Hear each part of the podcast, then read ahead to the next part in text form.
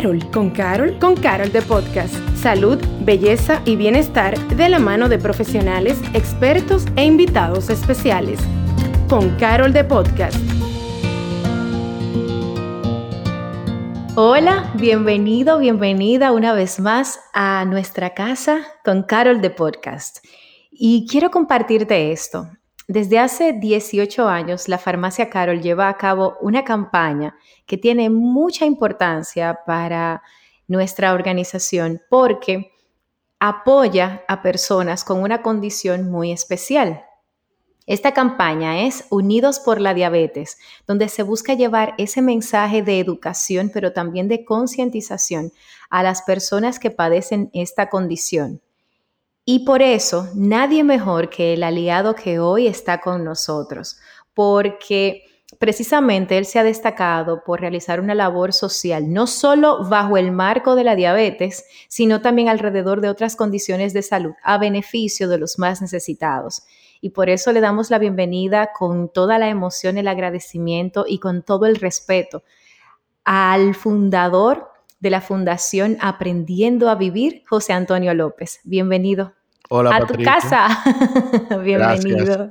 Gracias, gracias, Y por supuesto que tengo que hacerte la pregunta obligatoria porque las personas como tú que trabajan tan detrás de cámaras, casi nunca la gente sabe quiénes son ni quién los motiva. Entonces, arranquemos definiendo un poco quién es José Antonio López. Háblanos un poco de ti. Bueno, José Antonio López es eh, un ingeniero de profesión que actualmente dirijo varias empresas de construcción. Me dedico al desarrollo inmobiliario en el sector de bajo costo y proyectos económicos. Y pues esto me apasiona y es lo que he hecho toda mi vida desde que estudié ingeniería, me especialicé y regresé al país pues eh, emprendí un negocio con mi mejor amigo de la universidad y a eso me dedico. Eh, soy ingeniero, construyo y tal como dices, eh, pues también dedico un poco de tiempo al tema de las causas sociales, en especial a esta que me tocó vivir, que es el tema de la diabetes.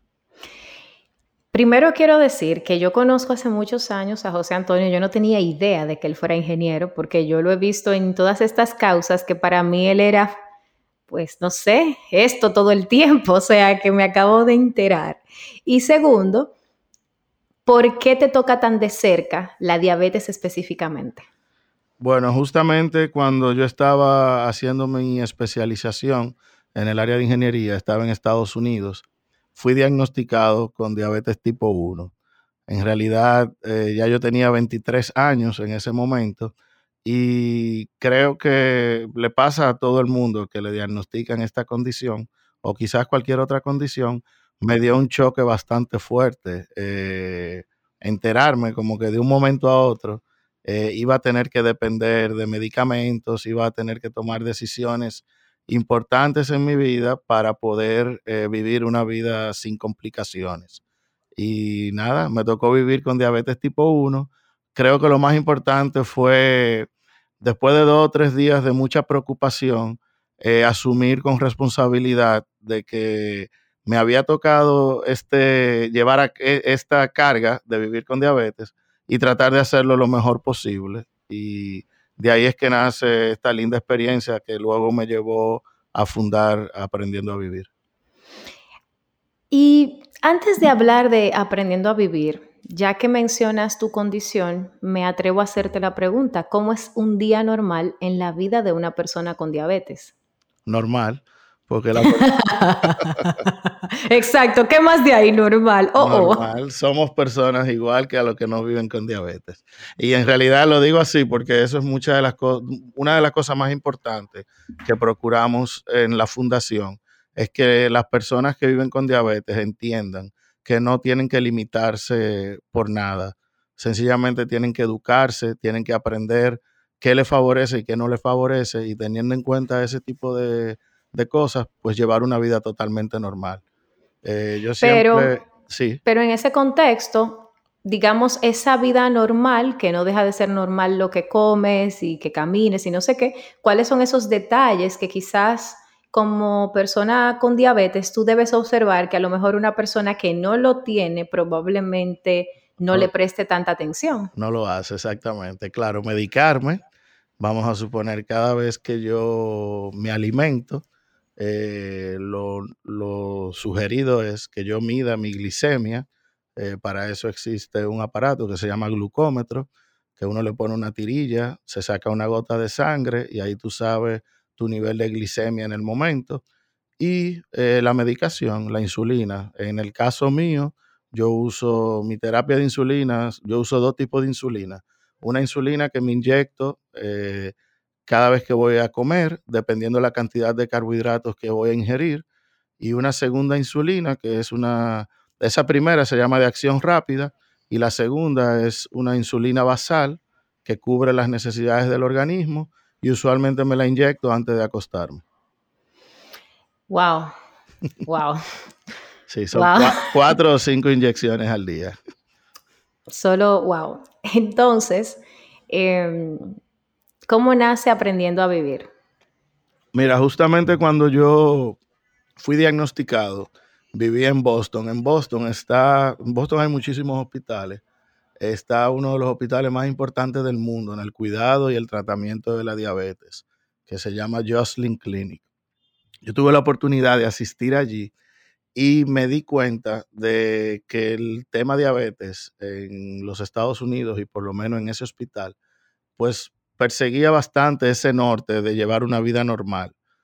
Eh, te someten a unos programas de educación donde tú aprendes un sinnúmero de cosas, entre ellas ese conteo de carbohidratos que hoy me permite a mí usar ese tipo de terapia de insulina, eh, la importancia del ejercicio, la importancia de alimentarse bien, todo un sinnúmero de temas y de disciplinas que al final lo que hacen es empoderar a las personas que viven con diabetes a que estén en capacidad de tomar decisiones acertadas y poder llevar una vida totalmente normal. Eso, comparado hace casi 20 años, cuando yo regresaba a República Dominicana, que todo el mundo me veía con cara de pena, como que, ay, le diagnosticaron diabetes, se va a morir, no puede hacer esto, no puede hacer aquello ya tú sabes que eso me despertó el, yo interior. Y no es así la cosa. Exactamente. Y qué mejor que la fundación. Empezamos ahí un proyecto con el Hospital Robert Reed Cabral, donde tomamos 24 niños en ese momento del Departamento de Endocrinología, le garantizamos su acceso a medicamentos, acceso a glucómetro, a tirilla, y el acceso al programa de educación que pusimos en marcha. Y durante tres meses, al, principio de esos tres meses, se le hizo una prueba que se hace a todas las personas que viven con diabetes, que es la hemoglobina glicosilada, que registra el nivel de glucosa en sangre por los últimos tres meses. Eso te da un promedio. Y después de los tres meses de haber tenido a esos 24 niños en el programa, volvimos y aplicamos la prueba y ya tú sabes cuáles fueron los resultados, que de estar esa hemoglobina glicosilada en el cielo totalmente fuera de control, pudimos demostrar con datos, con prácticas eh, simples, que una persona, si lleva una buena alimentación, es consciente, se educa y tiene sus medicamentos 100% accesibles todo el tiempo, puede llevar una vida con diabetes sin complicación. A mí honestamente me da mucha alegría saber eso y bueno, y lo digo porque en algún episodio atrás he compartido que mi papá, mi papá era diabético y mi papá falleció precisamente por una diabetes que a pesar de que estaba diagnosticada, las condiciones que rodearon su diabetes tanto por descuido, pero también porque mi papá ya tiene casi 15 años que falleció, las circunstancias tampoco era que existían tantas opciones como esas que tú mencionas. Y qué bueno, qué bueno que lo que me cuentas está pasando porque definitivamente el tener una educación más allá de no comas esto o no comas aquello es todo lo que ocupa y todo lo que implica que quizás de mi papá haber tenido ese acceso a toda esta información que tú dispones ahora, quizás lo tendríamos todavía o hubiésemos tenido más tiempo. Por eso, y ya que contaste cómo nace y mencionaste, digamos, un poco del contexto de la fundación, puntualmente, ¿cuál es la misión de Aprendiendo a Vivir?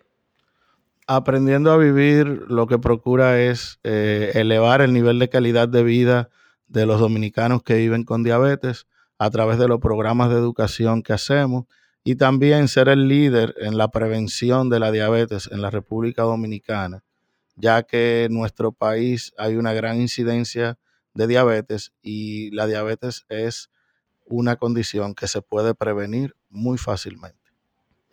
Y de hecho, eh, yo también comenté eso, eh, no, mentira, en uno de los episodios con el doctor Marínez, él me comentaba, yo le explicaba como de repente yo era muy flaca y de repente en enero de este año yo le di para allá a, la boca y yo estaba bebiéndome un capuchino diario con crema, comiéndome un tiramisú diario, eso era una cosa que ahora yo no tengo idea de cómo yo aguanté tanta azúcar.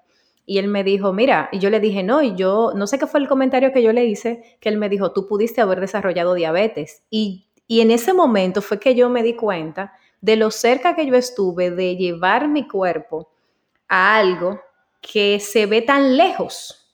Y sin embargo, para mí, de acuerdo a lo que yo te puedo contar que hice, yo subí 8 libras en un espacio como de tres semanas y todas eran de un tiramisú diario y un capuchino con crema diario, o sea, diario.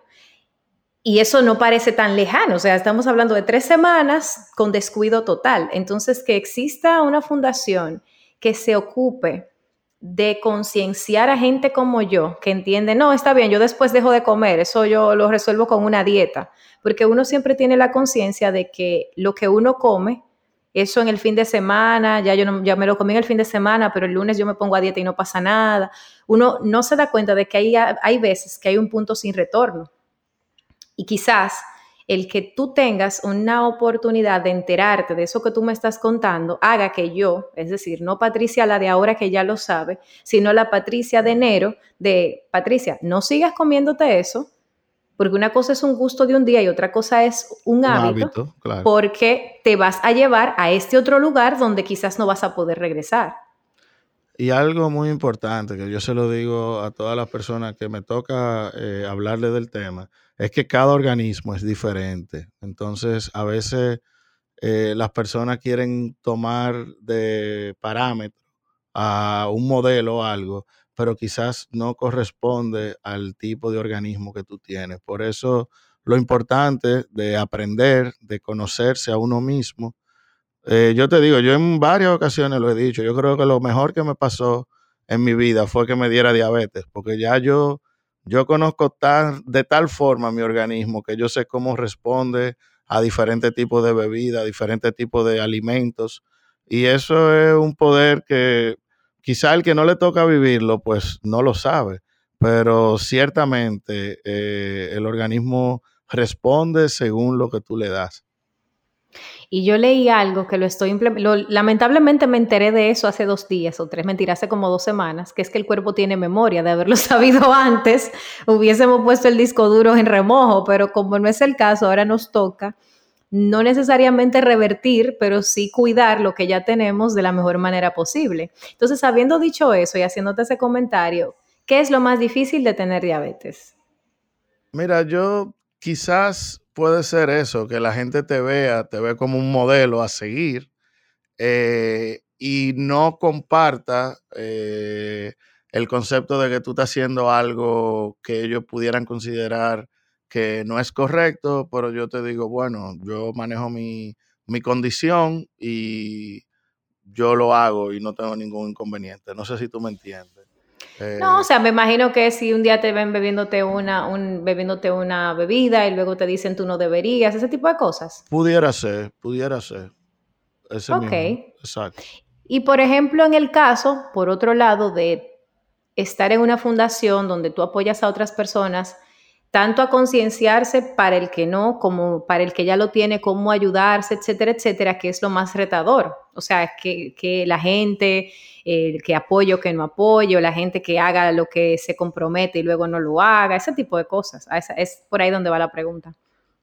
También vamos a suponer, pero muchas veces, pues te digo, es, es complicado, porque también muchas veces son comentarios que si tú le hicieras caso, te limitarían. Y entonces yo personalmente, que trato de motivar a la gente a que entienda que no hay límites, o sea, que el límite te lo pones tú.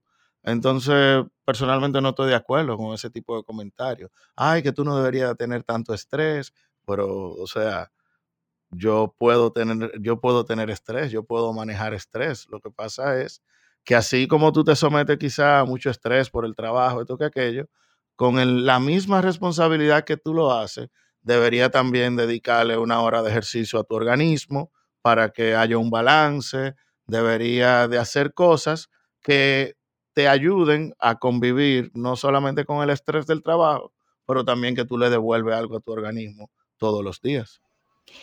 ¿Tú cuánto ejercicio normalmente haces en la semana? Una hora, una hora y media de ejercicio. Yo voy al gimnasio y es una práctica que nunca lo he abandonado y trato de ir por lo menos cuatro veces a la semana al gimnasio. Genial. Entonces, hemos hablado de estas, de estas, este esquema donde aprendiendo a vivir apoya a personas, les, ayuda a generar una conciencia, etc. ¿Qué tal la familia? Y cuando hago la pregunta de la familia me refiero, también hay un aspecto que quizás aprendiendo a vivir apoya a las familias a entender al paciente. ¿Me podrías hablar un poco sobre eso? Claro que sí. Mira, el proyecto más importante de Aprendiendo a Vivir eh, es ese proyecto que arrancó hace 17 años en el Hospital Robert Reed Cabral y es el que trabaja con niños, niñas y adolescentes. En el tema de diabetes, cuando se habla de niños, prácticamente hay que educar a la familia completa, porque un niño, dependiendo de su edad, eh, se dividen en tres grupos, eh, de 0 a 8 años, ahí quienes mandan en la vida del niño es el padre. los padres, los padres o los tutores, o, los, tutores, o los, los hermanos que están a su alrededor. Ya luego viene el, tema de la, de la juventud, de, de 8 a 13. Eso es otra etapa en la vida de un niño que ya va a pasar a ser un adolescente, donde digamos que hay una combinación. Ya el niño se puede aprender a inyectar, ya el niño toma decisiones, pero tiene, necesita la compañía también de la familia. Y viene la etapa que muchos consideran la más difícil, que es cuando el niño ya pasa a ser un adolescente, donde debe, de eh, coger la madurez suficiente para así ya esas decisiones que tomaban antes los padres, ser ellos quienes las toman. Entonces, sí, la diabetes es una enfermedad de familia, una condición, no estoy supuesto a decir enfermedad. Enfermedad. la diabetes es una condición que afecta a toda la familia, en ese caso bastante importante, pero igual, tú sabes que la diabetes no tiene miramiento, o sea, puede afectar a cualquier persona de cualquier edad, cualquier sexo, cualquier condición económica. Entonces eso lo hace eh, aplicable para cualquier persona, igual cuando una persona mayor ya que tiene que tener el cuidado de alguna otra persona, eh, siempre se va a ver, es el tipo de condiciones que afectan a la familia completa. Bueno, y eso es tan real, eso que tú dices, porque partiendo del caso de mi papá, el, el, el dolor más grande de mi papá era comer bajo de sal. O sea, para mi papá eso fue una de las cosas que más complejo fue.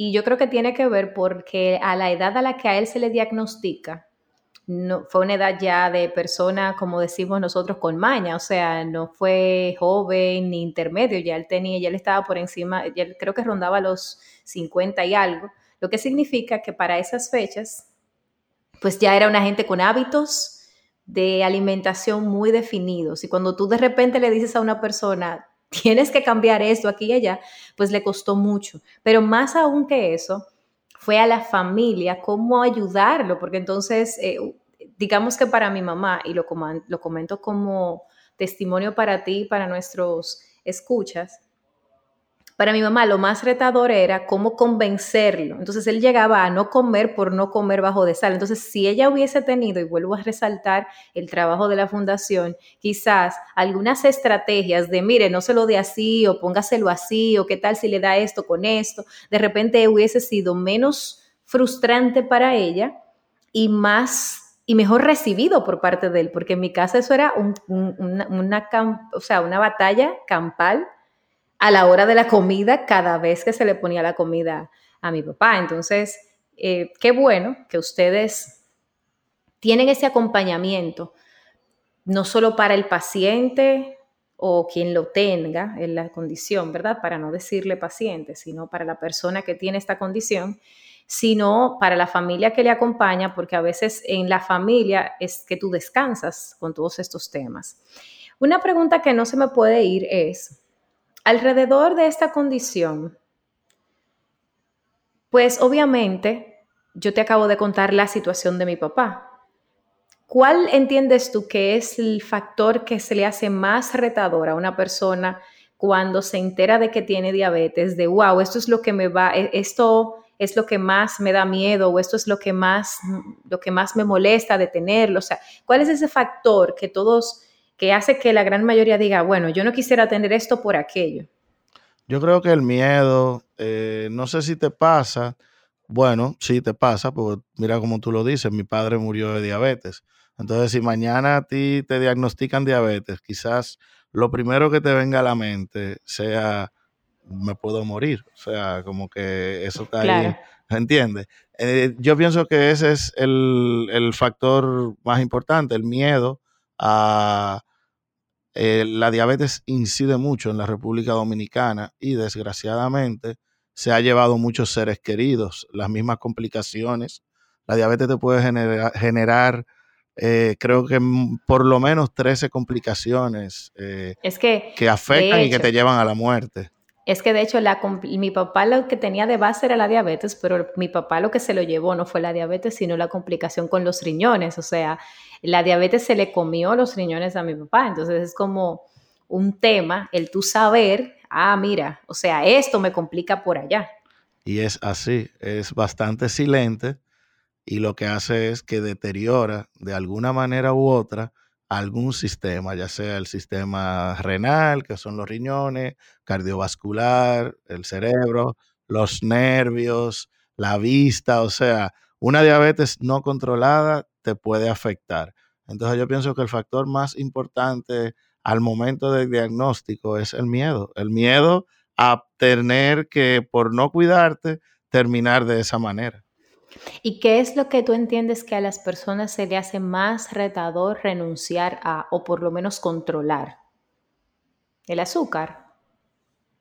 ¿La bebida? Eh, no, porque mira, yo te digo a ti, yo personalmente eh, gracias a Dios llevo una vida saludable, yo me chequeo eh, por lo menos dos veces al año, un chequeo médico completo, voy a cardiólogo, todo.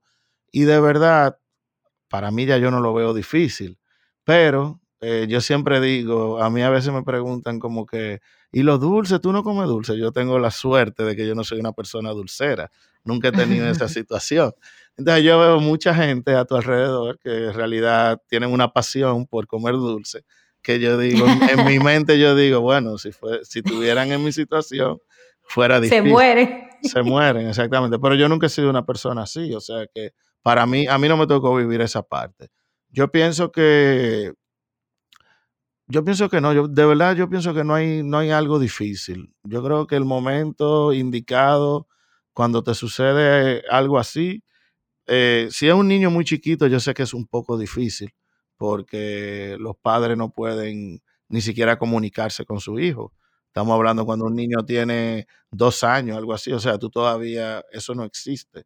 Pero yo pienso que ya de una edad en adelante, la, barrera se la pone uno mismo, ya sea por una negación, ya sea por, por un temor, por algo, porque de verdad que el que tiene diabetes y entiende y aprende las cosas que tiene que hacer para vivir una vida totalmente normal, inmediatamente lo aprende, yo creo que eso es un cambio 100% que da en cuanto al cuidado y, a la, y al vivir con la diabetes.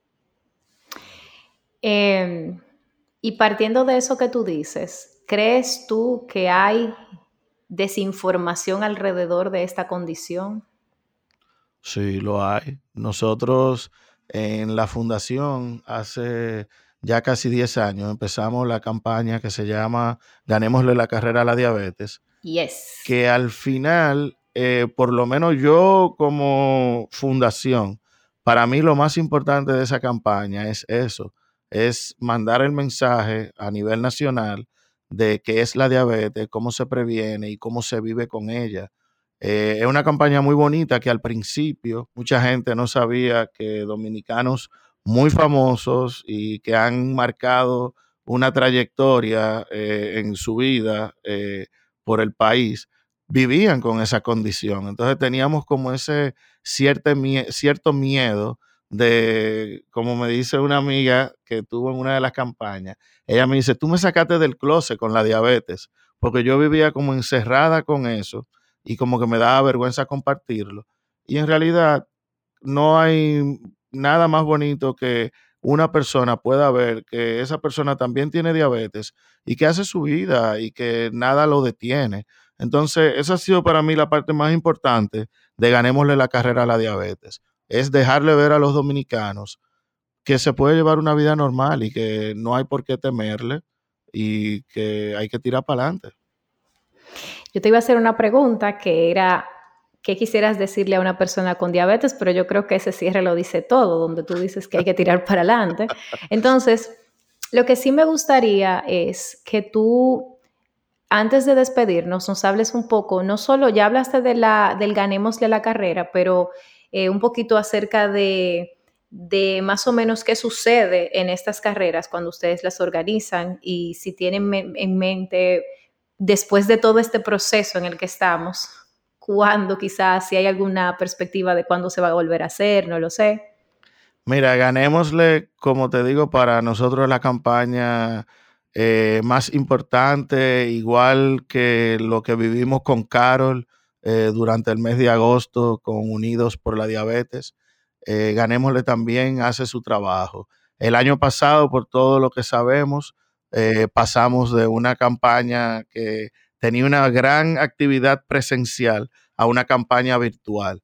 Este año, de igual forma, la campaña seguirá en la modalidad virtual pero mandando ese mensaje que la fundación siempre ha tratado de mandar eh, bastante directo y bastante limpio en cómo prevenir y cómo vivir con diabetes.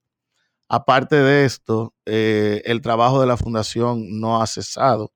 Estuvimos un tiempo virtual haciendo guías eh, a través de las redes, haciendo podcast también con los diferentes temas.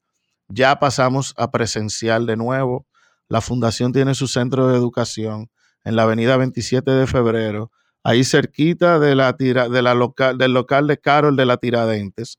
27 de febrero entre Ortega y Gasset y Tiradentes, en el segundo nivel de la Plaza Bollero 2. Y es un centro de educación que funciona todas las semanas. No importa que sea niño o adulto, puede visitar la fundación. Damos acceso a medicamentos, damos acceso a las tirillas de control, a los glucómetros y a los programas de educación, claro está, porque como aprendí hace muchos años, la educación en las personas que viven con diabetes es tan importante como la insulina. Tienen igual de importancia. ¿Cómo surgió esa alianza de Farmacia Carol y Aprendiendo a Vivir? Bueno, eso yo creo que llevamos por 14 años trabajando juntos.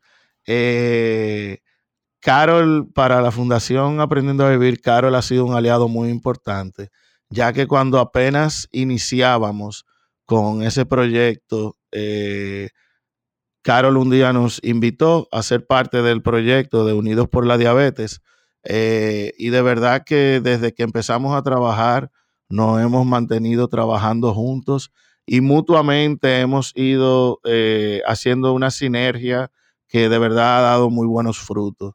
Y lo digo porque la misma campaña de Unidos por la Diabetes, una vez empezó a trabajar con Aprendiendo a Vivir, dio ese giro a focalizarse más en el tema de prevención y en el tema de educación, mandando mensajes importantes y herramientas importantes que le permiten a la población general tomar prácticas que le pueden beneficiar en una mejor calidad de vida. Bueno, independientemente de, que ya tú has sido muy conciso a la hora de explicar que esto es una condición, que esto no te limita y todo lo demás, aún así, de todas maneras, comparte ese mensaje a esa persona que quizás en este momento acaba de recibir el diagnóstico o de repente no es esa persona misma que lo va a tener, sino esa esposa recién casada que se acaba de enterar de que su esposo lo va a tener y a ella le corresponde. ¿Cuál es ese mensaje que te gustaría dejarle? Que hay luz al final del túnel. Tú sabes que cuando uno le da una noticia así, uno se tiene que desahogar como quiera. claro, es parte del proceso. Hay que, hay que, hay que, ¿verdad? Yo me tranqué en mi habitación y no quería salir como dos o tres días. Pero no. Sobre todo sobre todo por lo que, algo que tú dijiste al inicio, yo creo que era más que por la situación, era por la mirada de a Jesús, el pobre. Sí, eso molesta. y dije, tómate estas dos semillitas de vija o tómate un té de plátano. No se lleven de nada de eso. Hay luz al final del túnel. Eh, la fundación está ahí, pero igual hoy en día en las redes sociales tú consigues mucha información pero creo que lo mejor es de verdad buscar ayuda. Habemos muchas personas que vivimos con diabetes en el mundo. Eh, en la misma fundación, prácticamente todo el equipo o la gran parte del equipo vive con diabetes. Y hablar con una persona que, que está empoderada, de verdad que te va a cambiar la noticia de una, pudieras ver como una mala noticia, pero en realidad es algo que se va a poder superar y la vas a poder llevar de lo más bien. Bueno, de esta manera te quiero agradecer a ti, no solo por contar tu historia con nosotros, lo que significa para ti y cómo tú has sobrellevado esto, y también hablar acerca de esta labor que haces, sino además agradecerte por toda esa entrega, porque el trabajo de voluntariado tiene más de pues de don y de, y de, y de, esa, y de ese deseo de compartir que, que, de beneficio, porque el beneficio es más lo que uno recibe del cariño de la gente que, que, ningún tipo de aporte económico no se compara con toda esa entrega que se da. A mí me ha correspondido, a mí, a mí me ha tocado en algún momento compartir contigo dentro del marco de tus distintas iniciativas de cara al apoyo a personas con menos recursos o con escasos recursos. Y sin embargo, siempre te he visto como eso, como una persona muy luchadora de los, de los demás y de tratar de llevar a esas personas a estar en la mejor posición posible de acuerdo a lo que se le pueda brindar en cualquiera de tus plataformas.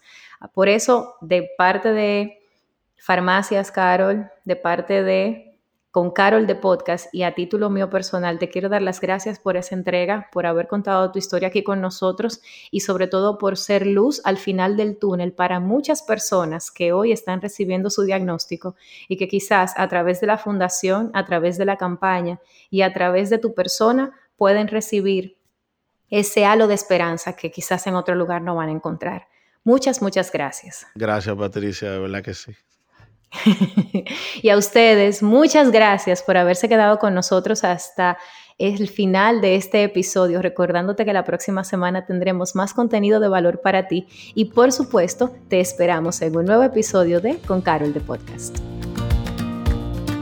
Gracias por acompañarnos a Con Carol de Podcast. Nos escuchamos en un próximo episodio.